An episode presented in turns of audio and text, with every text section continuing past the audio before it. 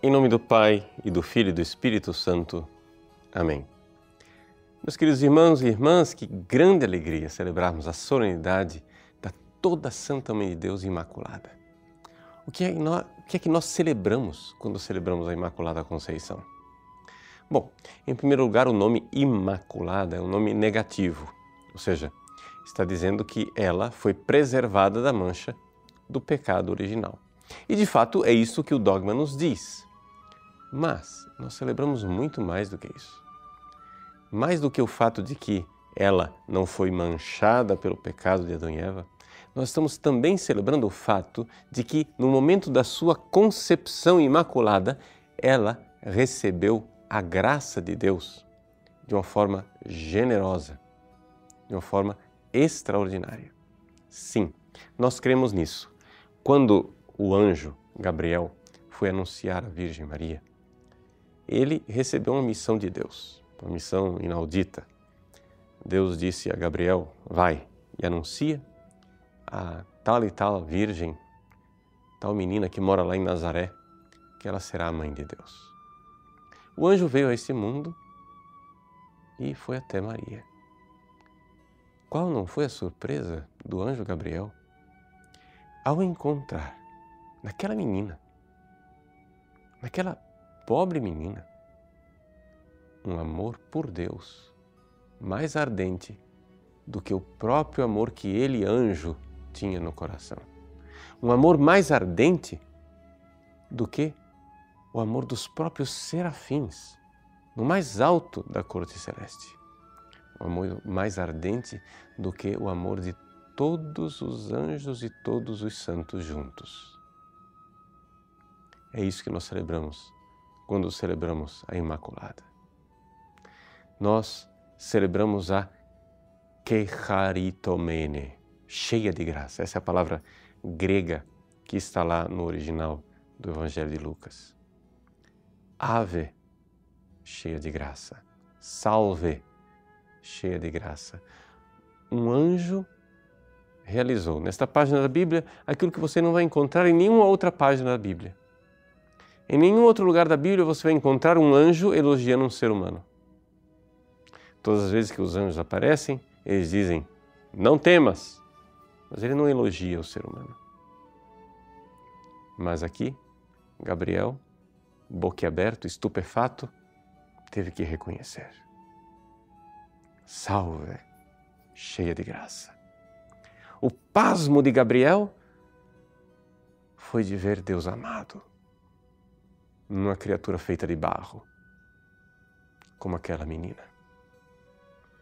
Os céus se alegraram naquele dia. E os anjos, cumprindo a profecia do Antigo Testamento, disseram: quem é esta? Quis es ista?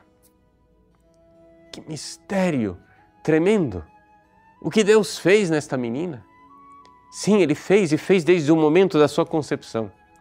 Ou seja, a quantidade de graça que Deus infundiu no coração de Maria no momento da sua concepção, ou seja, no segundo em que ela começou a existir, era maior maior do que toda a graça que ele jamais dispensou ou irá dispensar a todos os anjos e todos os santos juntos. No primeiro momento da sua concepção, Maria, no ventre de Santana, já era maior do que o céu e a terra. Já era maior do que tudo. E, no entanto, esta maravilha estava escondida porque Deus esconde as suas maravilhas. Deus escondeu, inclusive, esta maravilha à própria Maria, que não, não sabia a profundidade do seu mistério. E, no entanto, naquele coração, naquele coração havia um amor milagroso por Deus. Você vai dizer assim, mas padre, se as coisas são desse jeito, que mérito teve Maria? já estava tudo pronto desde o início. Né? Que mérito ela teve? Veja, bom, a primeira coisa, vamos entender. Que mérito temos nós ou qualquer um? Nem os anjos têm mérito, nem nós temos mérito, nem Maria tem mérito, nem nenhuma criatura tem mérito. Ou seja, o passo inicial é sempre a graça de Deus. Então, Maria, nesse caso, ela não é exceção. Também Lúcifer recebeu a graça. Também todos nós recebemos a graça. Mas Ele não somente nos dá a graça, Ele nos dá a graça de poder merecer. Ele nos dá a graça de sermos livres para rejeitar esta graça extraordinária. Lúcifer foi agraciado, mas ele rejeitou. É por isso que a inimizade entre a Virgem Santíssima e Satanás não poderia ser mais profunda. É uma inimizade cabal. São Luís Maria Grande Montfort, no Tratado da Verdadeira Devoção, ousa dizer que a inimizade entre Lúcifer e Maria é maior do que a inimizade entre Lúcifer e Deus. Porque Lúcifer teme mais a humildade de Maria do que a onipotência divina. Por quê? Porque é mais humilhante para ele ser derrotado pela humilde serva do Senhor. É mais humilhante para ele que esta criatura de barro, como aquela Eva que ele soube iludir, iludibriar no paraíso, esta criatura de barro não tenha caído nas suas seduções, não tenha caído nos seus enganos.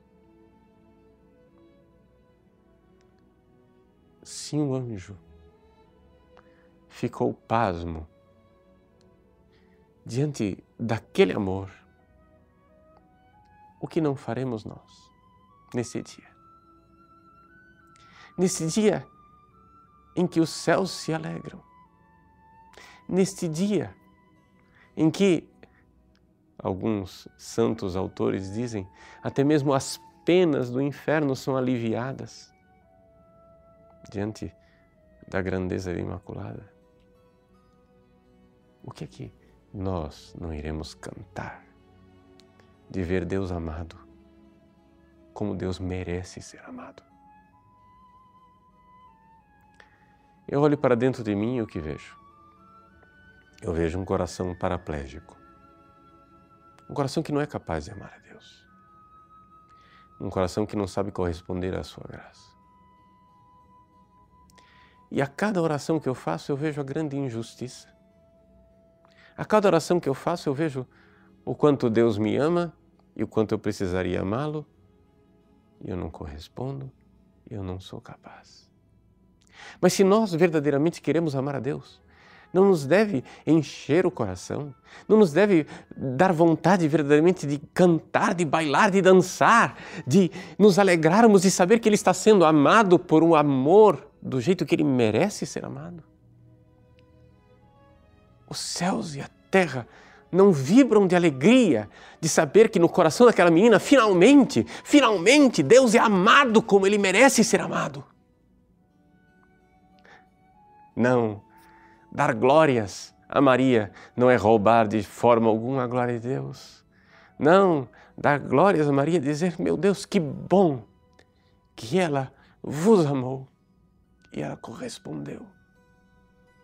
A graça incomensurável que derramastes no coração dela desde o primeiro momento de sua concepção.